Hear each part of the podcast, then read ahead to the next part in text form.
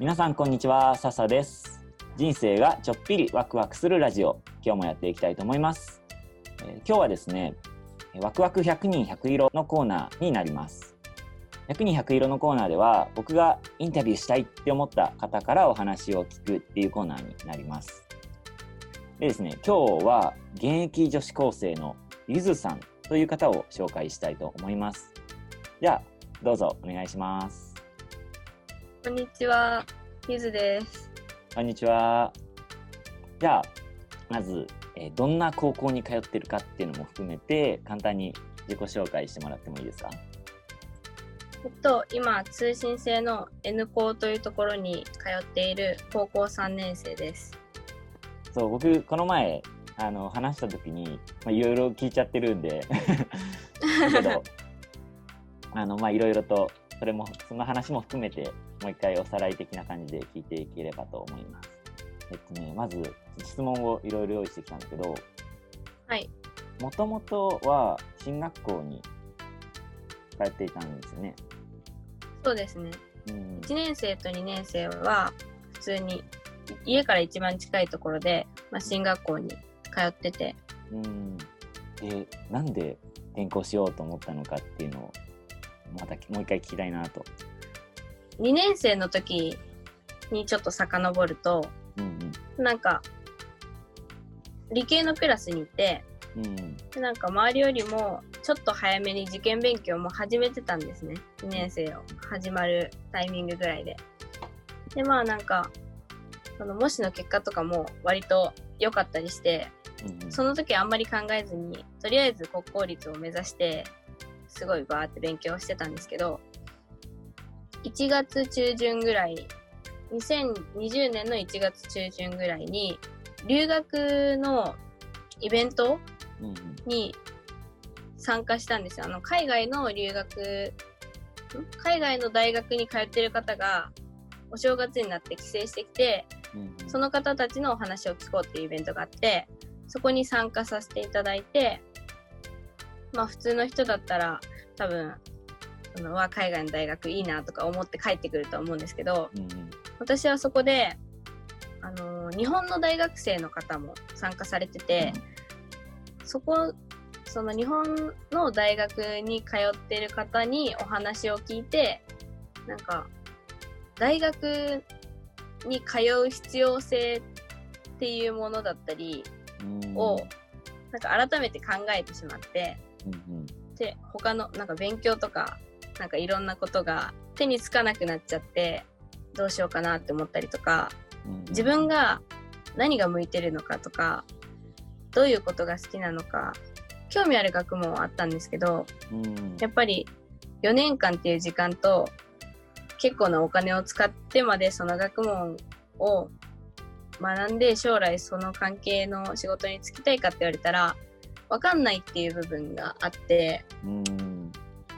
で、まあ時間が欲しいなって思ったりとか、自分のこともっと知らないと進路なんて選べないなって思った時に、あの、ちょうどいろんなこと調べてる時に見つけたのが N 校で、なんか N 校に行ったら時間もできるだろうし、その私が行ってるのがネットコースっていうところなので、あじゃあ基本的にはオンラインでん動画うですね。iPad とかパソコンで勉強して、でたまに通うって言ってました？そうですね、スクーリングが年に、でも今年はもうコロナの影響もあるので、うん。例年よりもスクーリングも少なくて、うんうん。だからもう2日間行ってオンラインでスクなんかオンラインでスクーリングってなんか違和感があれなんですけど、うんうん。多分ライブ配信みたいなライブで多分ズームとかで多分参加するのかな、うんうん。それも2日間ぐらいあって一番最後にあのテスト進級進級が関わるというか単位を習得するためのテストがあってっていう感じなのでうん行くのはもう多分3日間だけになるんですけどだからこそ、まあ、すごい時間もたくさんあるしうんうん他のところ勉強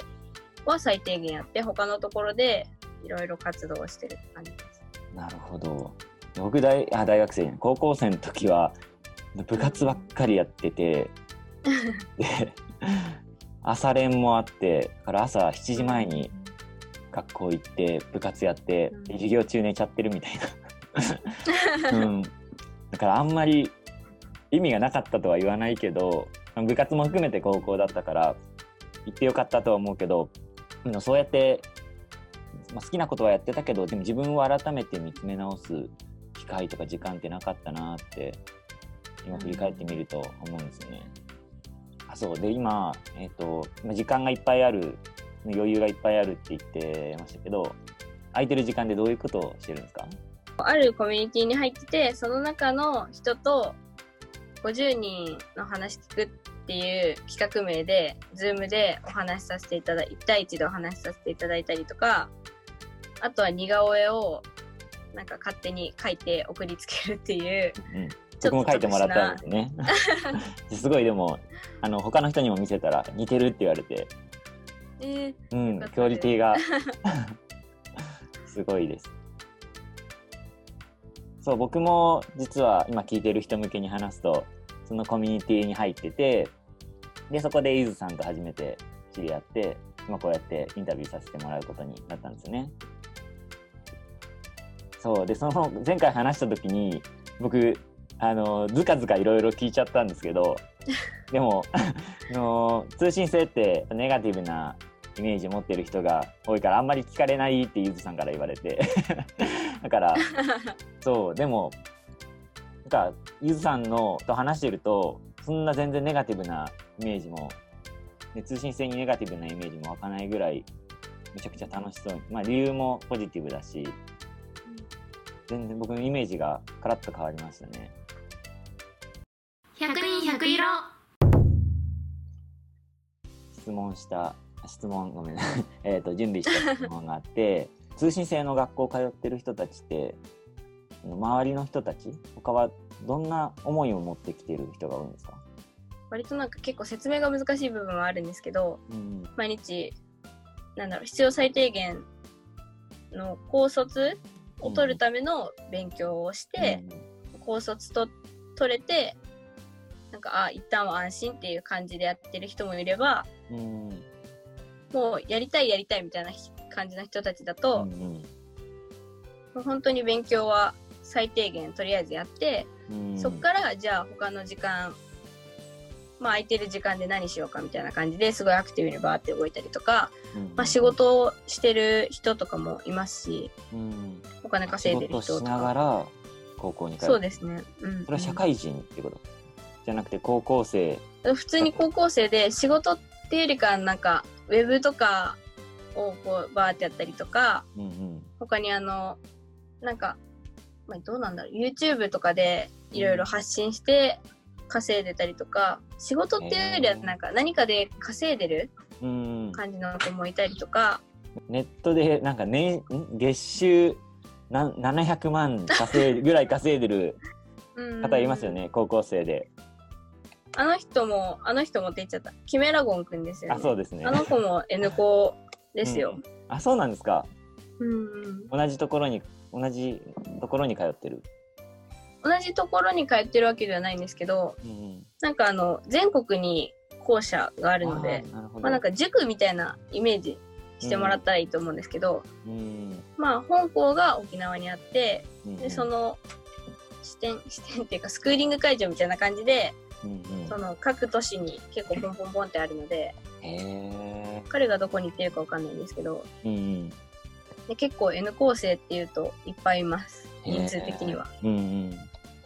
そうなんですね。ちなみにゆずさんがこれからやりたいことってあります？これっていう職業やりたい職業なりたい職業が決まってるわけではないのでうんうん。結構難しい部分はあるんですけどなんかその一旦は自分のやりたいことをやりたいなって思ったことをうんやってたいっていうのがあってうんうん。その時に思っやりたいって思ったこと。社会に出てないのでねそんななんか甘いわみたいな感じで思われるかもしれないんですけど なんか今のところは結構そのコミュニティ内でもいろいろさせてもらったりとかうんうんなんか挑戦したりするのがすごい好きなのでうんうん。だから将来もそういう、そうやってやりたいなって思ったことをどんどん実現できたらいいなっていうふうには思ってます。すごいアバウトなんですけど。うーん。なるほど。100人100色。はい。ということで今日は、えー現役の高校生のゆずさんをご紹介いたしましたじゃあゆずさん最後に今聞いてくださってる方にメッセージをお願いしてもいいですか？はい。通信制って聞くと一般的にはネガティブな理由で転校したんじゃないかって思われる方も多いと思うんですけどもちろんそういう方もいるんですけど中にはいろいろ積極的にやろうっていう気持ちで転校したりしてる方もいるのしてる人もいるのでなんか通信制って聞いて偏見を持つんじゃなくてその人に理由とかを聞いてもらえたら嬉しいなって思います。ありがとうございました。こちらこそゆずさん。今日は本当にありがとうございました。ということで今日も最後まで聞いてくださって皆さん本当にありがとうございました。よかったら他の回でももっともっといろいろなお話をしているのでぜひ聞いてみてください。それじゃあまた次回。またね。